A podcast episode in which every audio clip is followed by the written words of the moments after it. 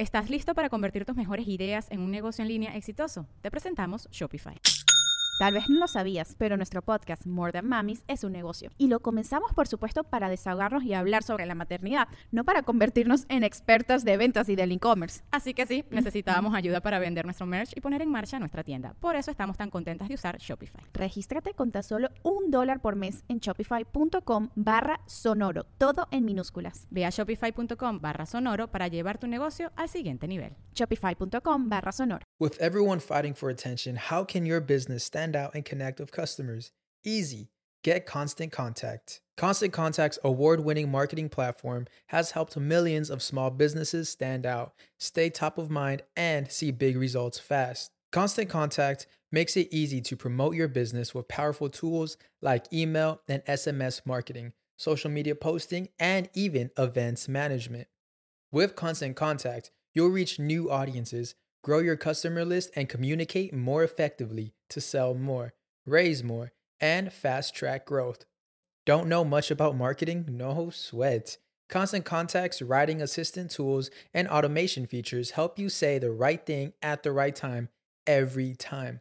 Plus, you can send with confidence, knowing your emails are actually reaching your customers thanks to Constant Contact's best in class 97% deliverability rate. I'm a small business owner, and I believe that this is a great tool for other small business owners. In small businesses, you need to create a team. And if you're starting by yourself, Constant Contact can be the team that you need. Tackle any challenge with Constant Contact's expert live customer support. Plus, everything's backed by the 30 day money back guarantee. So get going and start growing your business today with a free trial at constantcontact.com. Just go to constantcontact.com right now. Constant Contact, helping the small stand tall. ConstantContact.com. Estás escuchando El Dolo, parte de Sonoro y All Things Comedy Network. Este es un podcast bilingüe de historia americana en el que cada semana yo, Eduardo Espinosa, le contaré un suceso histórico estadounidense a mi amigo José Antonio Badía, que no tiene idea de qué va a tratar el tema. Está, mira, es un personaje muy, muy extraño, güey. Yo no lo conocía, pero está. Esos me caen bien. Eh, tiene lo suyo. A ver. El agua con radio funcionó bien hasta que se le cayó la mandíbula. ¿En qué ojo me pongo el parche? Malditos salvajes incultos. Pagaba 25 centavos a los niños de la localidad por cada perro o gato que le llevaran. No, espérate, ¿qué? El parque se hizo consciente, el parque probó la sangre, güey. De que se va tan. Lo bueno es que nada más te trabas cuando lees, ¿verdad? Sí, sí, sí.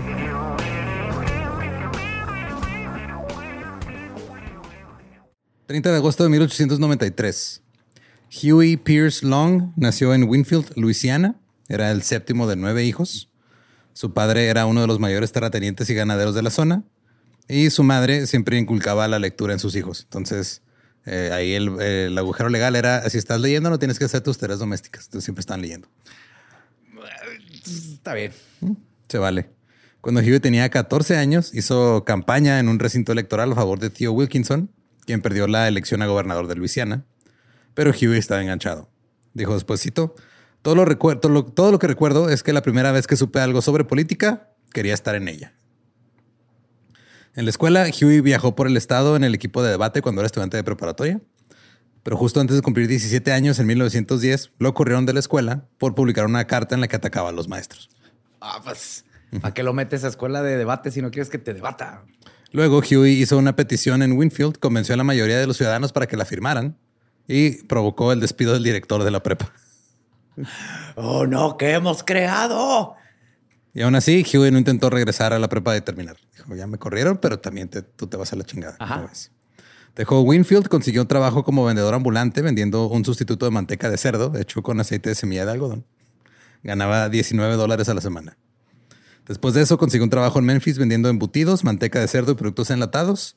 Tenía sus cuotas de ventas, las cumplía y todo, pero siempre se gastaba toda la cuenta corporativa que le daban en chinga porque se iba a comer a restaurantes caros, se quedaron hoteles caros y luego lo despidieron. O sea, lo primero lo despidieron y luego le cortaron el crédito y lo corrieron de cuarto hotel que estaba rentando. No, perdió todo así de golpe. Así que empezó a dormir en parques, en patios de ferrocarril o en bodegas vacías de noche. En 1911, la madre de Huey lo convenció de mudarse a Oklahoma, donde su hermano George estaba trabajando como dentista. Le dijo, eh, mijo, vete allá con tu hermano, él es dentista, tú vuélvete ministro, porque supongo que eso tiene, Tiene sentido. sentido, ajá. El quitamuelas. Ajá. Pero él al final dijo, yo quiero ser abogado mejor. Fue a la Facultad de Derecho de la Universidad de Oklahoma. Ahí en la ciudad de Oklahoma perdió el dinero que George le había dado para la escuela en un juego de ruleta. Pero consiguió trabajo como vendedor y trabajó ahí mientras estaba en la Facultad de Derecho. No le fue tan bien a la Facultad de Derecho, pero era buen vendedor y lo convirtió en gerente regional de ventas a sus 19 años. ¿De ventas de derecho? De ventas de otra cosa que sí, el derecho ese. diría Derecho que no se vende, pero Ajá. come on. Era responsable de un área que eh, tenía varios vendedores eh, en cuatro estados distintos. Entre esos vendedores estaba su hermano menor, Earl. Eran, eran nueve, güey, era un chingo. Entonces, tiene hermanos por todos lados este güey. Eh, Huey se dice que era buen vendedor y que era una persona carismática, de esos que siempre se acuerdan de tu nombre y te preguntan cómo estás y todo el pedo. Y te llevan al strip club y al casino. Ahorita llegamos a eso. Yo aprendí a los mejores vendedores las tácticas. En abril de 1913 se casó con Rose McConnell en una pequeña ceremonia y luego Huey le dijo a Rose, oye, ¿me puedes prestar 10 dólares para pagarle al ministro? En la primavera de Y 1900... dicen que el romance está muerto. No, no está muerto, y, la, más y la equidad. Ajá. cuesta 10 dólares. En la primavera de 1914 fue despedido de su trabajo como gerente regional y comenzó a vender medicamentos, eh, incluido un laxante llamado Black Draft. Ay, güey. El Black Draft suena... Sí, sí, el, el ventarrón negro. Sí, güey. El Wine of Cardui, que era un medicamento para el alivio de las mujeres. El ingrediente Para que principal. tú te alivies de, de mujeres. a que No, era vas- para que una mujer tiene dolencias de mujer, le das Wine of Cardui. Y, y le quita todas las dolencias de mujer. Sí, el ingrediente principal era alcohol. Obviamente, güey, así. Andas mal, tómate un whisky, se te va a olvidar. Ajá. En septiembre de 1914 se mudaron a Nueva Orleans y él se metió a la facultad de Derecho ahí en la Universidad de Tulane, donde completó dos, clas- dos clases, reprobó otras dos clases y faltó al examen final de otras cuatro clases. Pero existe ya el examen de la barra legal, entonces estaba programado para junio, pero Huey ya no tenía dinero. Entonces fue con el presidente del Tribunal Supremo de Luisiana y le dijo, oye, déjame tomar el examen pues, de una vez, güey. O sea, porque pues Luego Ya, te lo pago. Ajá. ya lo, o sea, lo va a pasar. Si me lo sé, me lo sé. Y se lo permitieron, así que lo presentó el 15 de mayo y aprobó su examen oral. O sea, aun cuando le valió verga ir a clases y todo y no tenía dinero, dijo, yo puedo. Así se convirtió en un miembro de la barra legal de Luisiana a sus 21 años. Oh my God. Luego se mudó con su familia a Shreveport en 1918, donde eh, luchaba principalmente por los pequeños demandantes contra grandes empresas. Se hizo un nombre al irse contra las empresas más grandes de la ciudad. O sea, iban a demandar así a pinche Coca-Cola, Kellogg's, lo que fuera. Digo, no eran esas empresas. pero- Ajá, pero ese calibre. Ajá. Y a sus 25 años ganó un asiento en la Comisión de Ferrocarriles de Luisiana, poniendo volantes por todas partes y pronunciando discursos así en todos los pueblos a los que iba. El volante de su campaña decía, cito, nací en una granja, soy un hombre común, mis simpatías siempre han estado con las masas. Los buscadores de privilegios y los especuladores se oponen a mí. Luego se convirtió en presidente de la Comisión de Servicios Públicos en 1922.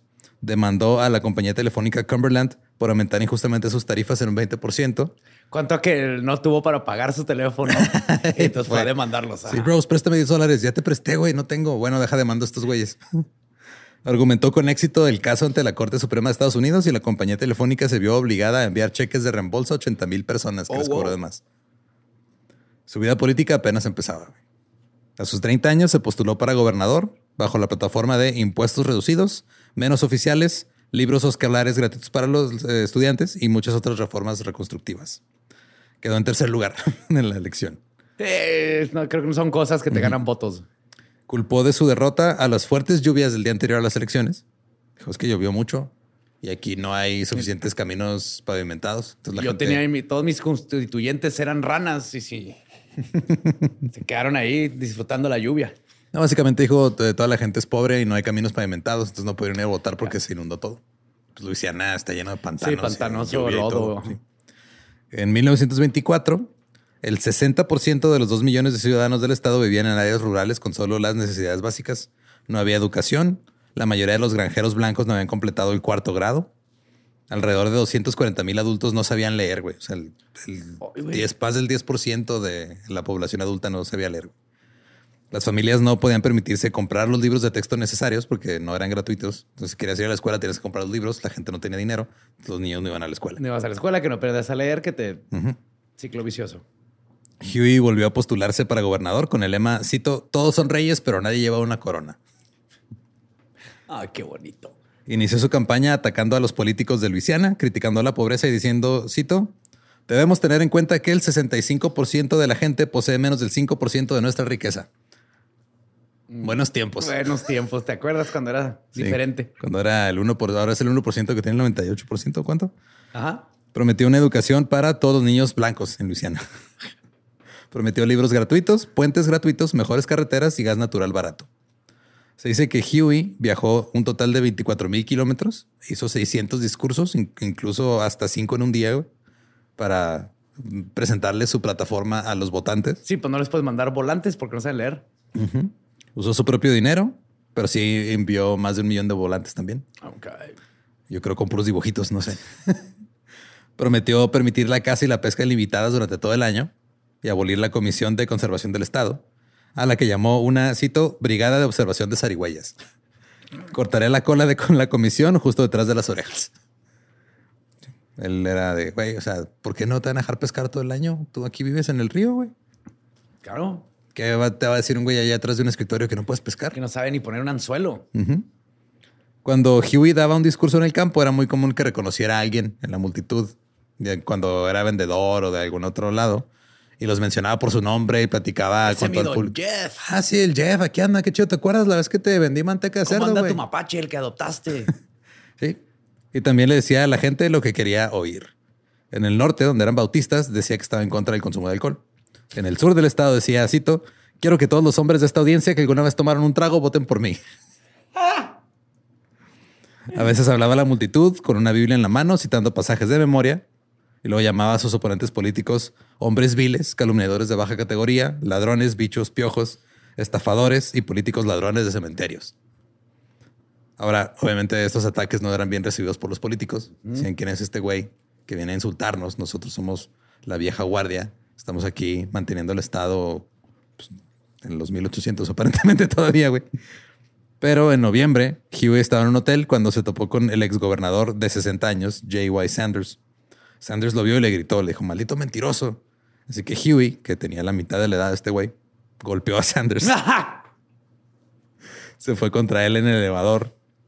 Sanders lo persiguió, se metió al elevador antes de que cerraran las puertas y se empezaron a agarrar chingazos en el elevador mientras el que atendía el elevador observaba, güey. claro, güey. Yo me quedo ahí, pongo apuestas, tomo fotos, la narro. Luego ya llegaron otras personas y pararon la pelea. Más tarde, Huey estaba ahí en el lobby del hotel mostrando un pedazo de tela que le arrancó del puño de la camisa al viejito, güey. Así bien orgulloso diciendo que eh, estaba... eh, o sea, ya después se fue a dar un discurso en frente de 3.000 personas y este les enseñó el pedazo de tela y dijo, cito, eh, Sanders, perdón, dijo de, de Huey, es un enemigo de nuestro país, de boca roja, hígado blanco y espalda amarilla. No sé qué significa eso. Yo tampoco. Hasta donde supe, hígado blanco tenía que ver con el hecho de que eras o demasiado fiestero o inmoral. Como de alcohólico. Ajá. Espalda María puede ser de pollo. Como Supongo. chicken, ¿no? Boca roja de que andaba en drag, no sé. Huey después le explicó su estrategia política a un amigo. Cito, en cada condado hay un jefe, generalmente es el sheriff. El jefe tiene el 40% de los votos. El 40% se opone a él y el 20% son intermedios o indecisos. Yo llego, maldigo al jefe, eso me da el 40% de los votos para empezar. Ajá. Y luego me, tra- me, me pongo a intentar cambiar la opinión de los indecisos. Está brillante, güey. Ajá, ese siempre golpeo primero al grandote. Como en la cárcel. La política es como la entrar a la cárcel. güey. Cuando su oponente dijo que andaba descalzo cuando era niño, Huey respondió, yo puedo insultarme mejor que él. No solo andaba descalzo cuando era niño, nací descalzo. A ver, chingalo, güey. Ah, qué bonito. Y le gustaba también este, usar frases muy extrañas para insultar a sus oponentes. A uno lo describió como tan resbaladizo como la grasa de un hurón. Un hurón por si es resbaladizo, imagínate su grasa. grasa. Ajá. Tiene más problemas de los que un bote puede transportar. Ese es tan hambriento como una garrapata. Aquel es tan torcido como la cola de un jabalí. Y ese tiene un cuello como un calabacín y una cabeza como una calabaza. Una vez dijo que un oponente suyo era tan malo que dormía en una piedra de afilar y desayunaba sopa de navajas. Ay, güey. Como orador era muy enérgico, se, o sea, se ponía a gritar y se ponía rojo. El güey siempre se vestía como que bien llamativo también para causar una impresión. O sea, decía que usaba trajes de color pastel, camisas también así de colores brillantes, corbatas floreadas. Eh, una vez fue descrito como una explosión en una fábrica de pintura por un, un reportero. Un artista visual. Sí. Desde- en- a, a dos días de su examen final. A menudo era atacado en la prensa, pero él sabía defenderse. Por ejemplo, al periódico Alexandria Daily Town Talk le decía The Alexandria Bladder o la vejiga de Alejandría. Una vez se peleó con el editor del Shreveport Journal a golpes en la calle. Necesitamos más, más boxeo entre políticos. Políticos y periodistas. Ajá. Sí, o sea, eso de este, o sea, pagarles por abajo del agua o mandarlos matar es muy cobarde. Sí, que se O sea, agarren. que se agarren así puño limpio frente a frente, güey. De hecho, un periódico de Nueva Orleans, o sea, estaba agarrándose a madrazos con el editor de un periódico en la calle y otro, un reportero, güey, lo vio y describió la pelea. Y el otro el periódico reportó Güey, güey, traigan al caricaturista ya. los hombres se agarraron y rodaron desde las aceras hasta las alcantarillas. El editor sangraba por la boca, pero no estaba gravemente herido cuando fueron separados. Huey estaba haciéndose de enemigos, obviamente. El exgobernador Ruffin Pleasant lo llamó un cobarde con la conducta de un perro amarillo que chupa huevos y un hombre que miente con un corazón cobarde como un perico de hígado blanco. que se ponga a escribir libros para niños, parece un Dr. Seuss. Pero sí, un cobarde con la conducta de un perro amarillo que Ajá. chupa huevos. No, sé, No güey. suena como un perro que quieres tener en tu casa. Creo que el, el mensaje, la metáfora funciona. El alcalde de Shreveport, Lee Thomas, dijo, cito, muchos ciudadanos que conozco se oponen a que un hombre del tipo destructivo y bolchevique sea gobernador de este estado. ¿Creen sinceramente que la elección de Huey Long sería más dañina para el bienestar de este estado que las langostas de Egipto o las inundaciones del Mississippi? ¿Qué están hablando en estos años? Esto es hace, hace 100 años. Nadie aquí quiere a un hombre que coma chapulines mientras el sol está en ungüentos. ¿Qué? Es que sí es verdad, güey, no quieres a alguien así. No, no. Huey criticó a los intolerantes que votarían en contra del candidato presidencial del gobernador de Nueva York, Al Smith, porque era católico. Entonces había gente que decía, no vamos a votar por, porque es católico. Huey los criticó por intolerantes. Y luego al mismo tiempo dijo que Herbert Hoover no era apto porque era cuáquero. También Huey acusó a Hoover de, eh, cito, favorecer la dominación de los negros. Creemos que este es un país de hombres blancos y no estamos dispuestos a dárselo a los negros. Todo porque quería darles derechos. Nomás le está dando por su lado a todos. Sí, claro. Pasó la elección. Huey Long ganó. Se convirtió en gobernador. Ganó 47 de 74 condados. Una pequeña minoría de la legislatura estatal también eran partidarios de Huey. Y él trató de ganarse al resto. Él decía, cito, sé cómo cambiar un gato por una vaca, una vaca por un elefante y un elefante por una granja. What? Y una granja por un Mini Cooper. Digo, está la historia de hace como 15, 20 años del güey que cambió un, un- clip, ¿no? Ah, sí, un Era clip. un clip por una casa. Sí, Este güey cambió un, un gato por una granja. está bien. Pero Como líder del piso en el Senado, Huey eligió a un amigo suyo de la infancia y luego seleccionó a un donante suyo para que fuera el jefe del Departamento de Conservación. Por lo general, la legislatura elegía a sus propios presidentes y miembros de comités, pero a Huey le valió madre y él eligió todos. Luego los obligó a elegir a otro amigo suyo de la infancia como presidente del Comité de Asignaciones de la Cámara.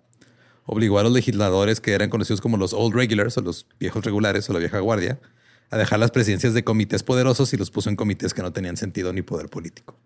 tú vas a ser el encargado de ranas que juegan a canicas los miércoles. Este Harry Gamble, elegido recientemente para la legislatura, dijo que Huey era otro Mussolini. Ay, Así que Huey lo destituyó de su puesto como abogado estatal de impuestos a la herencia y le quitó su salario de 15 mil dólares al año. Y luego le dio ese trabajo a su hermano, a uno de sus ocho hermanos. Cuando hizo campaña, él prometió deshacerse del puesto y usar el dinero para construir un hospital para la gente con tuberculosis, porque era un problema muy grande la tuberculosis en esa época. Entonces, un periódico de Nueva Orleans publicó una fotografía del hermano de Huey con la leyenda abajo con de una bolsa llena de este el- dinero. casi, casi, güey. Vean el nuevo hospital para la tuberculosis. Es este güey. Un güey.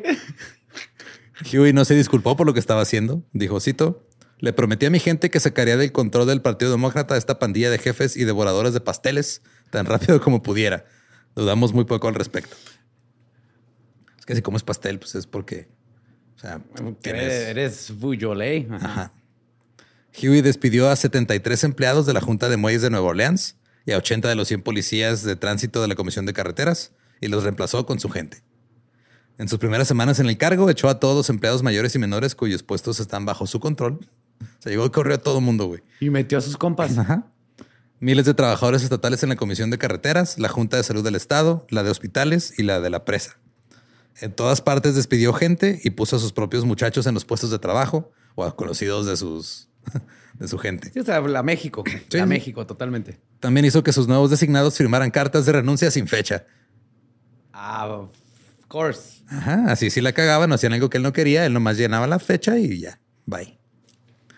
Iba al Senado y a la Cámara de Luisiana mientras estaban en sesión y se ponía a intimidar a los legisladores. Eh, les fruncía el ceño, les hacía bromas y, les, y los amenazaba. Un día se metió a una di- audiencia del comité y un senador le arrojó una copia de la Constitución de Luisiana en la cabeza. Le gritó, tal vez has oído hablar de este libro. Huey lo levantó, vio el título y lo arrojó otra vez y dijo, ahora yo soy la Constitución. Oh, shit. Fuegos pirotécnicos. Obviamente Huey solo firmaba los proyectos de ley que eran propuestos por sus partidarios. Uno creó la Oficina de Identificación Criminal. Esta oficina era una fuerza separada de la policía, la oficina del sheriff, y tenía el poder de hacer arrestos en cualquier lugar del estado de Luisiana sin orden judicial, por cualquier violación a la ley. Esa es un mini gestapo. Ajá. Huey vetó, vet- vetó, perdón, todos los fondos de la Comisión de Servicio Público porque no le gustaban dos de los miembros. Su güey no me cae bien, le va a quitar todo el presupuesto a su departamento. Ordenó la renuncia del superintendente de un hospital de caridad administrado por el Estado porque su padre era abogado de Standard Oil y era una persona que era anti-Huey Long. Entonces dijo, ah, tu papá es abogado de estos güeyes, esos güeyes no me quieren. Te Tú vas afuera. Sí. Huey luego dijo, cito, ninguna música sonó nunca ni la mitad de refrescante como los quejidos y los gemidos de los comedores de pasteles cuando se les aparta del pastel. Le gustaba mucho ese insulto. güey. Sí, güey. Sí, güey. Sí, de- Es como un Black Tepes, pero ahora empalarte corre, güey. Ajá. Despidió a un operador de un puente levadizo cuando pasó y descubrió que el tipo era amigo de un senador que estaba en contra de él. What? Puso a 23 de sus parientes en la nómina estatal. Los periódicos publicaron los nombres de los familiares que contrató y Huey le dijo a la prensa, ah, tu lista está incompleta. Cito, hubiera puesto más de ellos en la nómina si algunos de ellos no estuvieran alojados y alimentados en la penitenciaría estatal. Luego le ordenó al presidente de la Comisión de Impuestos aumentar las evaluaciones de propiedad de tres periódicos de Nueva Orleans que estaban en su contra, güey, para que le subieran los impuestos. Para chingarlos. Y tampoco se quiso mudar a la casa o la mansión del gobernador que te dan porque dije, decía que estaba llena de ratas Ajá. y le decía que los pisos crujían eh, en la noche y pues lo mantenían despierto. Está embrujada esta casa. No no va a aquí, que hay fantasmas aquí espantan. Así que Huey hizo que la Junta de Liquidación del Estado le otorgara un préstamo de 150 mil dólares para construir una nueva mansión para el gobernador. Pero dijo que la legislatura tenía que aprobarlo. Así que Huey llamó al director de la penitenciaría estatal. Le dijo que se trajera un grupo de convictos para que demolieran la vieja casa. Y eso hicieron, güey. Para que ya no hubiera casa, no hay Ajá. otra. Sí. Cuando Huey fue criticado por demolerla, dijo, cito, puedo ver dónde son sólidas las críticas. Me recuerda al anciano que regenta una pensión. Cuando un, un invitado se queja de que la toalla está sucia, dice, la gente se está limpiando con esa toalla durante un mes sin quejarse. No veo por qué te quejas tú. What? No sé, güey, eran los 1920. O sea, la gente usaba analogías muy extrañas. O sea, básicamente le está diciendo, no, o sea, es que tú vienes con una queja que en el caso, güey. O sea, es como si llega. Es como si vas a un hotel y este pedo está sucio y te quejas de que está sucio, pero nadie más se había quejado antes. Y O en sea, los tuctos hay zarigüeyas y entonces la zarigüeya te hace... Y por eso, pues mejor vete a comer pastel. Huey aprobó su proyecto de ley de libros gratuitos para los estudiantes. ¡Yay! Pero había dos condados Ajá. con mucho dinero que obtuvieron una orden de restricción para detener la distribución de los libros de texto en sus condados. El- entre ellos, el alcalde de Shreveport dijo, cito, no vamos a ser humillados o deshonrados al anunciar que nuestros niños tienen que recibir estos libros gratis. Oh, era así de que... Es que nosotros sí tenemos dinero. Mi hijo Ajá. sí tiene dinero para comprar sus libros, pendejo, ¿eh? Ujú. ¿Neta? Sí, güey. Así de, así de pendeja. O sea, Es que ni para dónde darle va. Todo está mal. Todo está mal, sí. Pero cuando Shreveport necesitó la, la aprobación del gobernador para dar 80 acres de tierra estatal al ejército para un aeródromo, Huey les dijo, te los doy hasta que aceptes los libros de texto. Oh, God. Después dijo, cito, no los obligué, los pisoteé para que distribuyeran los libros. Aún con todo este desmadre, para las familias pobres estos libros de texto marcaron una gran diferencia. Anteriormente sus hijos no podían ir a la escuela porque no tenían dinero para Ajá. pagar los libros, así que la asistencia escolar aumentó en 15 mil nuevos alumnos. Ok. Huey luego se fue tras las petroleras. Convocó una sesión especial para proponer un nuevo impuesto al procesamiento del petróleo refinado. Calculó que le daría a las escuelas 5 mil dólares por día este nuevo impuesto. El presidente de Standard Oil puso una oficina en Baton Rouge y Huey le dijo, cito, Standard Oil trae suficiente dinero de soborno para quemar una mula mojada. ¿Qué? Es que, o sea, la mula está mojada. Sí, es más difícil de quemar. Ajá, no, no la puedes prender así nomás. Pero estos güeyes traían tanto dinero que podían quemar una mula mojada si quisieran. Necesito un libro de frases de este güey. Y era cierto, güey, los Standard Oil traían un chingo de dinero para sobornos. Sí le dijeron así, de, güey, o sea, dábamos hasta 15, 20 mil dólares en una noche de sobornos a políticos. Y eh, Standard Oil les di- les dijo a, pues, a, a Long y a su equipo, si ponen ese impuesto, vamos a tener que cerrar nuestras oficinas en Baton Rouge porque no nos va a costear estar aquí. Aún así, estaba siendo atacado por los periódicos. Huey amenazó al editor de un periódico en Baton Rouge. Dijo, cito, si los periódicos de la ciudad no me dejan en paz, voy a publicar una lista con los nombres de las personas que tienen familiares en el manicomio. Vamos a enterar de Lupita, ¿eh? Cabrón, la de tu hija, José la que come caca. De hecho, esta fue una amenaza específicamente hacia un editor que tenía un hermano en un manicomio Ajá. que estaba ahí de- debido a estrés postraumático de, de la guerra, de la Primera Guerra Mundial, güey. Huey después dijo, cito, dicen que cometí una ofensa terrible porque dicen que la locura de este joven, el hermano de Manship, se debe a un bombardeo en la Guerra Mundial.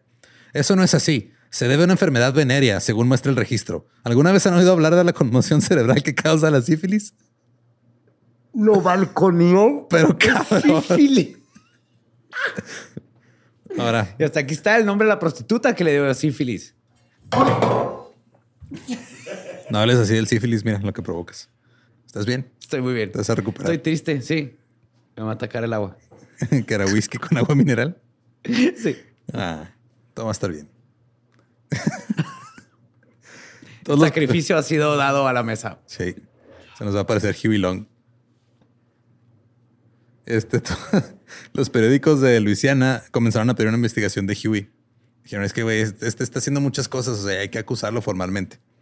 Formaron un grupo conocido como el Dynamite Squad, el Escuadrón Dinamita, que estaba formado por antiguas familias aristocráticas de Luisiana y amigos de la facción de los Old Regulars de Nueva Orleans. Redactaron 19 acusaciones contra Long. Estas incluían tratar de arreglar un asesinato, de que dicen que a lo mejor int- intentó mandar matar a alguien. A lo mejor. Ajá. No lo dudamos, pero ve- ya, véanlo. Sí. Sobornos, llevar armas ocultas e ir a una fiesta en la que estaba un stripper. Oh, no. Ujú.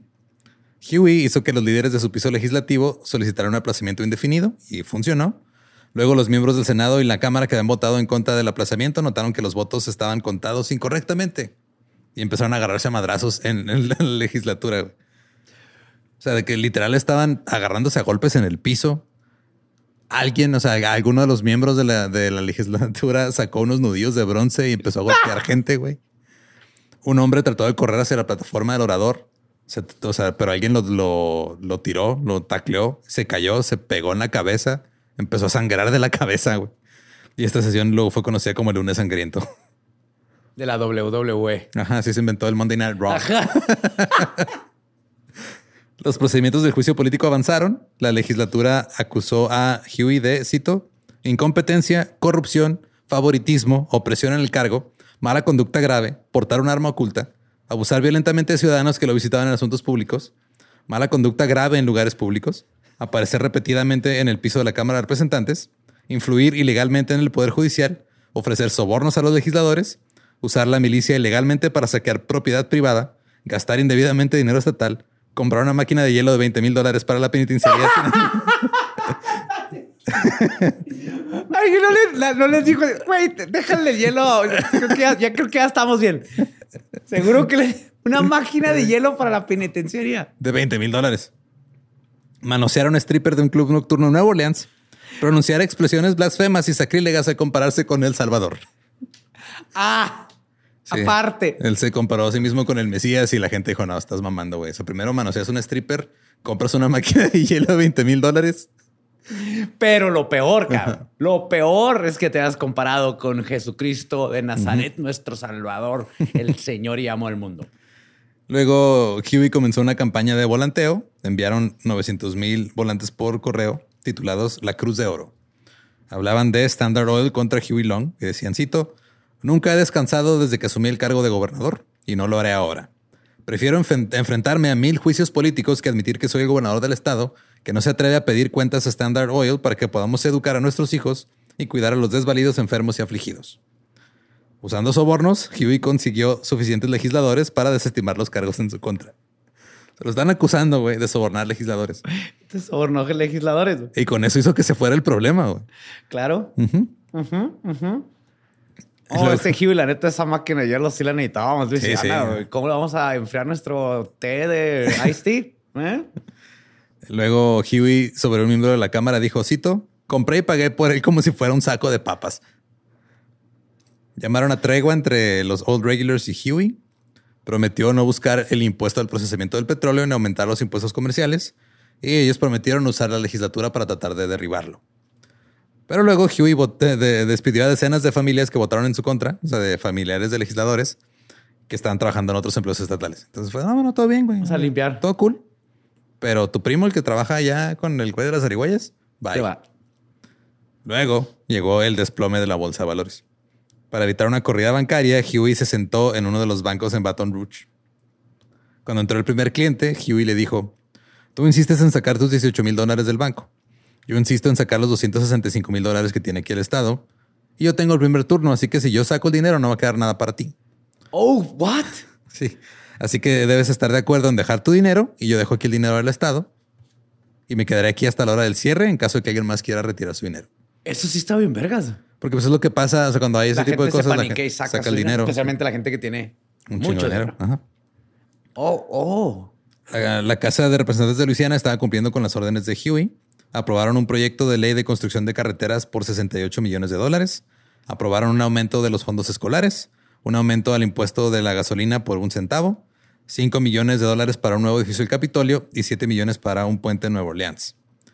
Huey dijo que se vendría una ola de prosperidad y que el crecimiento sería casi mágico. Infraestructura, baby. Chorro de trabajo. Luego la mansión del nuevo gobernador se terminó a un costo de 150 mil dólares, pero Huey siguió viviendo en un hotel en Baton Rouge. Y luego tenía un, un lugar que se llamaba el Huey Long Field House, que era de medio millón de dólares, que tenía un salón de baile, una fuente de sodas y una piscina de 50 metros de largo. Pero ¿sabes qué no tenía? Espérense. Una máquina de hielo. de 20 dólares. Luego alguien llegó con Huey y le dijo, oye, ¿sabías que tu piscina no es la más grande del país? No. Así que ordenó que la alargaran hasta que fuera la más grande del país. Ay. Luego creó la banda de música universitaria más grande de toda la nación, con 250 miembros. Tiene, está compensando por algo, ¿verdad? Yo este creo, güey, sí. Eligió personalmente a las bailarinas y porristas. Pero luego la banda no cumplió con sus expectativas, por lo que despidió al director y lo reemplazó con un amigo suyo. En 1931, la Universidad Estatal de Luisiana ga- gastó 14.345 dólares en esta banda, mientras había gastado solo 837 en su facultad de Derecho y 493 en su escuela de posgrado. Durante cuatro meses, Huey Long tuvo a jugadores de fútbol americano de la Universidad Estatal de Luisiana viviendo en esa mansión, En la carísima La- del gobernador. ajá, donde les daba de comer bistecs y malteadas. Necesitan proteína, güey. Sí, dos veces al día para engordarlos. Y luego por la noche los llevaba a un gran salón de baile en la mansión, donde tenía sillas y luego corría entre ellas para mostrarles jugadas que él mismo había inventado. No es cierto. Esto lo hizo por cuatro meses, güey. Se convirtió en coach de fútbol americano. Sí. En su tiempo libre. Luego Huey comenzó a llamarse a sí mismo Kingfish. Ajá. A menudo contestaba el teléfono diciendo, This is the Kingfish, ¿Qué tal? Soy el señor, el, el rey pez. el rey pez. Vanity Fair escribió que el rey pez de Luisiana tenía, cito, una boca muy grande, que se alimenta de bobos, prospera mejor en el barro y es muy difícil de atrapar. En 1930, Huey decidió postularse para el Senado de los Estados Unidos y ganó. Pero dejó vacante el escaño en el Senado durante nueve meses, porque le preocupaba que si él se iba al Senado, Se eso- le iban a chingar su máquina de hielo Sí, güey. mansión y todo, ¿no? y el vicegobernador iba a llegar a revertir todas sus políticas. Luego, en otoño de 1931, el vicegobernador consiguió que un juez que era anti-Huey le tomara el juramento como gobernador. güey. Huey dijo que él todavía era gobernador porque aún no había prestado juramento como senador. Ajá. Luego llamó a la Guardia Nacional para que llegaran a la ciudad capital y aseguraran el lugar y declaró que el vicegobernador había dejado vacante su cargo al prestar juramento para el cargo de gobernador. Este güey así hizo gobernador, pero Ajá. no puede ser gobernador porque yo soy gobernador, pero Ajá. ya no es vicegobernador. Exacto. Me lo chingas. Es como cuando la oruga brinca de la pera y no cae en la avioneta. Los tribunales dijeron, tienes razón, güey. No. Ajá. Entonces el vicegobernador, bye. Y ahora el presidente del Senado estatal era el nuevo vicegobernador.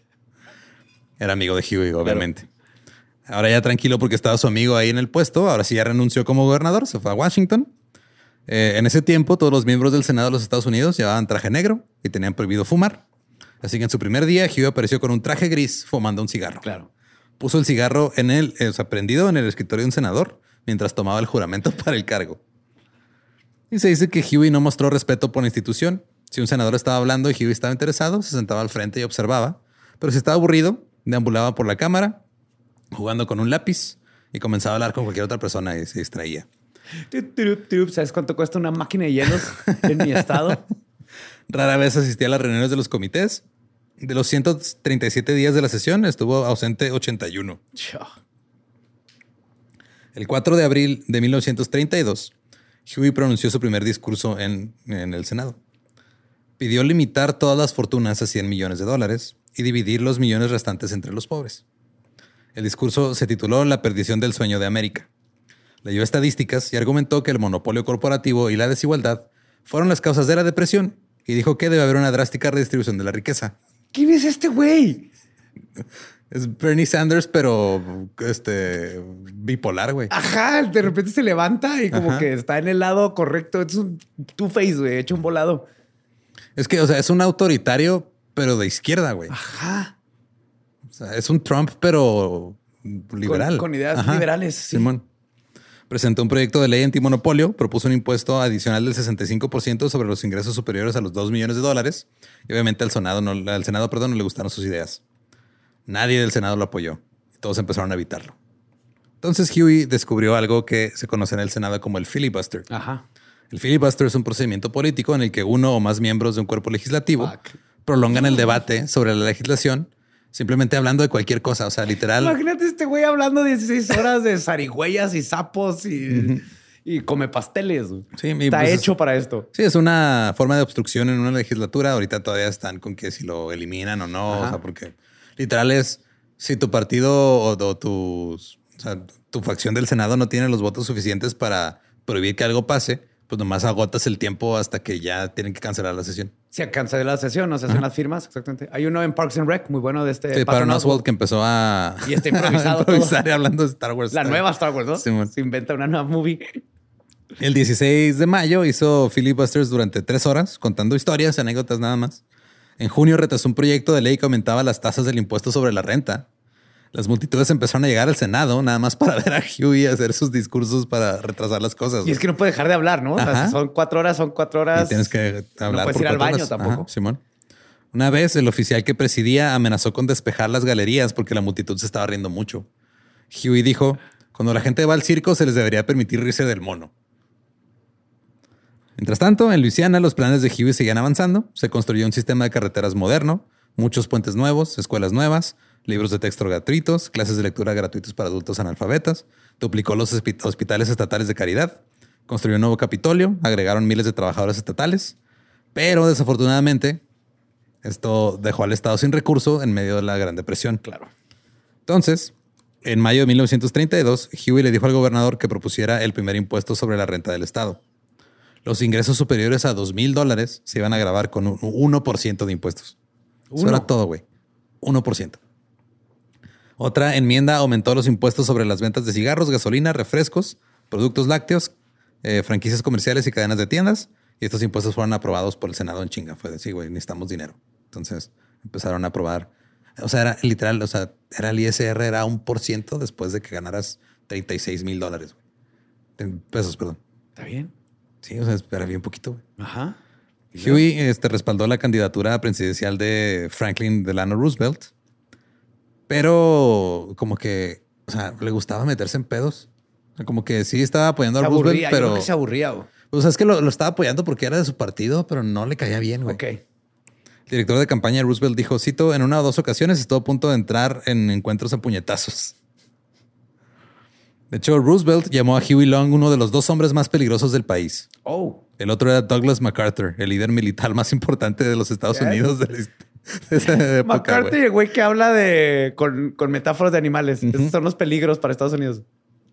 Aún así, Huey hizo campaña por Roosevelt y fue eficaz. Eh, en público iba y hablaba bien de él, pero en privado le decía a sus amigos, güey, Roosevelt es un farsante.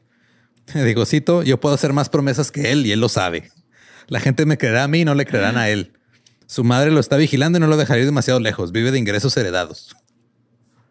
Un día antes de la toma de posesión, Huey irrumpió en una reunión de los asociados de Roosevelt y dijo, cito, no me agradas ni tú ni tus malditos amigos banqueros. Y no se Ni fue. tú, ni tú, ni tú. Sí.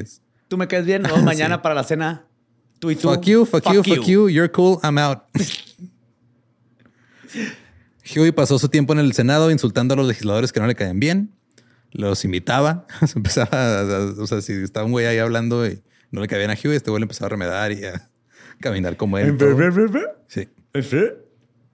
A ver, de hecho, una vez se fue contra un senador porque decía que cuando iba a cenar no pagaba sus cuentas, ese pendejo. Una vez también habló de una pelea que tuvo un senador, tuvo puñetazos y que había perdido en un club de golf ocho años antes, nomás para humillarlo. Presentó más y más proyectos de la ley de distribución de la riqueza, pensando que si FDR iba a ser realmente bueno en el cargo, lo iba a apoyar. Pero obviamente Roosevelt no lo apoyó. güey. Casi ninguno de los otros senadores respaldó a Huey. Finalmente comenzó a atacar a la administración de Roosevelt en el Senado. Ahora comenzó a oponerse a todas las propuestas de Roosevelt, votó en contra de todos sus proyectos de ley, eh, incluidos todos los que tenían que ver con el New Deal, que fueron los que levantaron la economía otra vez. Ajá. Diciendo, cito, todos los defectos del socialismo se encuentran en estos proyectos de ley sin ninguna de sus virtudes. Todos los crímenes de una monarquía están aquí. Y seguía usando sus filibusters para obstruir cosas. Huey estaba en una fiesta de etiqueta en Long Island en agosto de 1933 cuando se peleó a puñetazos en el baño de hombres. Según su guardaespaldas, cito, él siempre fue un poco descuidado y esa noche había estado bebiendo. Fue al baño, al mingitorio. Había un tipo parado a su lado. Fue un accidente, simplemente se balanceó demasiado lejos y mojó el zapato del tipo. Le envió el zapato. A un güey y luego se pelearon. Sí, bueno. Pero este pedo se volvió un escándalo nacional, güey. Claro, güey, un senador temió. Ajá.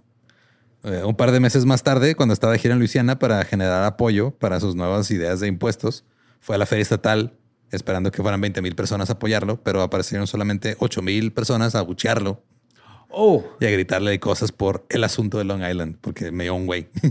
eso fue donde ya Ajá. pintaron la línea. Luego la gente lo interrumpió en otra feria del condado y en otro discurso se vio obligado a abandonar el escenario, mientras la audiencia le arrojaba huevos podridos y verduras. Continuó siendo interrumpido y abucheado en eventos hasta noviembre. Así que en ese punto, los Old Regulars, al ver que estaba debilitando políticamente, decidieron cortar todos sus lazos políticos con él. Un grupo de opositores de Huey hizo una efigie que quemaron bajo una pancarta que decía Long Island Huey. Él respondió arruinando las elecciones a la alcaldía de Nueva Orleans.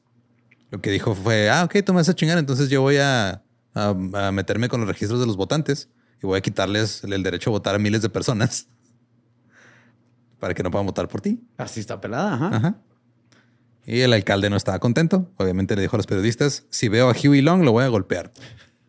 Pero Huey estaba ya en, en- en otro plano, ya estaba haciéndose una figura nacional. Ya no se trataba nada más de Luisiana.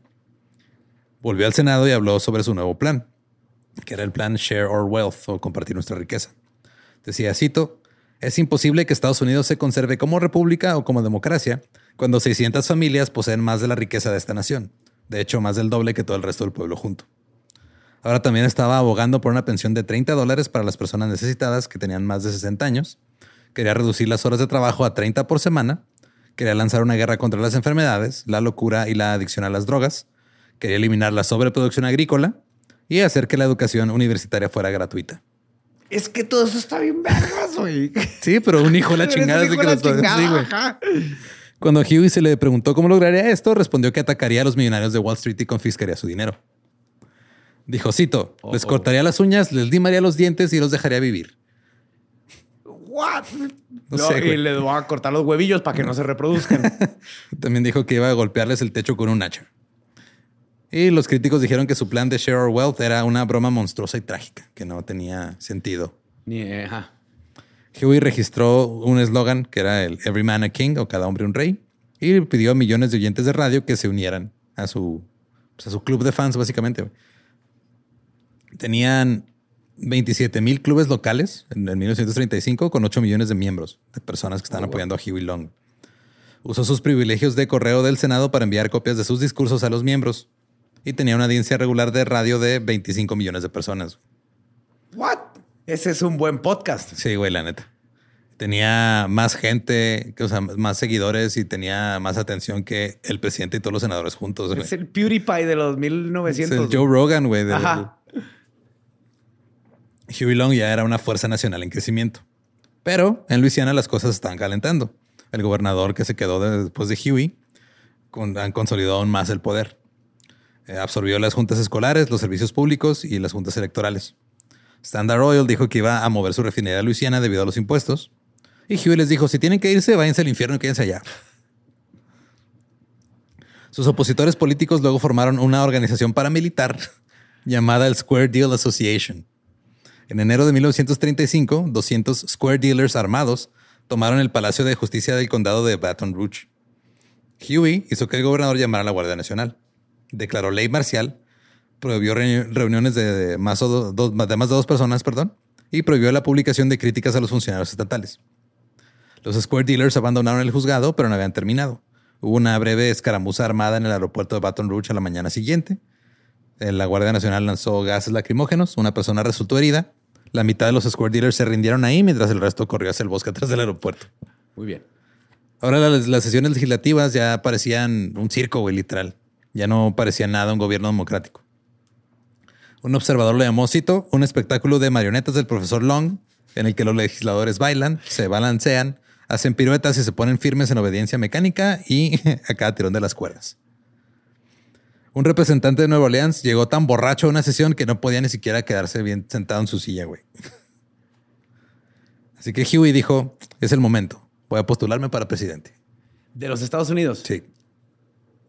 Ya soy mejor. Este vato llegó todo ebrio y no le mió los zapatos a nadie. Le faltan agallas. Experiencia. Sí, entonces dijo, pues ¿con quién voy? Voy contra Roosevelt. Obviamente la gente empezó a poner atención. El primero de abril de 1935 apareció en la portada de la revista Time. Luego en Iowa dio un discurso ante 18 mil personas. Les dijo a los periodistas, yo puedo contra Roosevelt, él me tiene miedo. Puedo prometer más cosas que él ya lo sabe. ¿Les dijo eso Sí. oficialmente? Güey, es que no, ya sabemos, güey. La gente quiere promesas, no realidades. Exacto. En la política. Huey tenía un plan a largo plazo que le contó a sus seguidores más cercanos. Él, o tal vez otro candidato de un tercer partido, obtendrían suficientes votos de izquierda de, de la gente que seguía a Roosevelt en el 36, lo que haría que Roosevelt perdiera contra un republicano. Ok.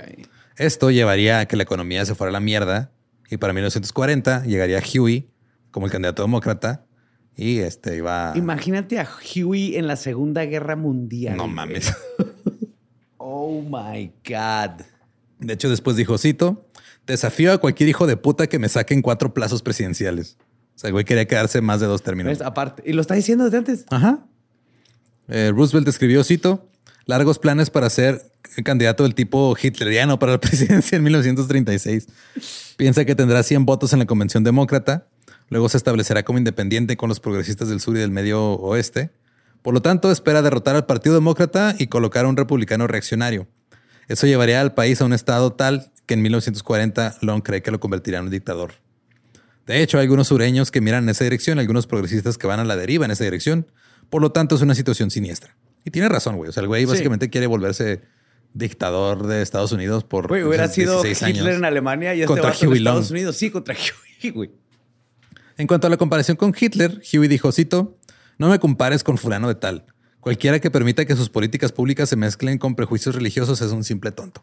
Es- esa es su opinión de Hitler. Sí, de que Hitler era un tonto porque estaba en contra de los judíos. Ajá.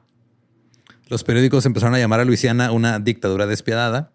Entre agosto de 1934 y septiembre de 1935, Huey hizo que sus representantes aprobaran 435 proyectos de ley, lo que creó una de las legislaturas más represivas de la historia de Estados Unidos. Incluso ordenaba a la Corte Suprema que revocara las decisiones que no le gustaban. O sea, la Corte Suprema tomaba una decisión sobre algún Ajá. caso y él decía, ah, ¿sabes qué? No me gusta tu decisión, güey, revócala. Así no funciona, ¿no? Eran amigos de Huey.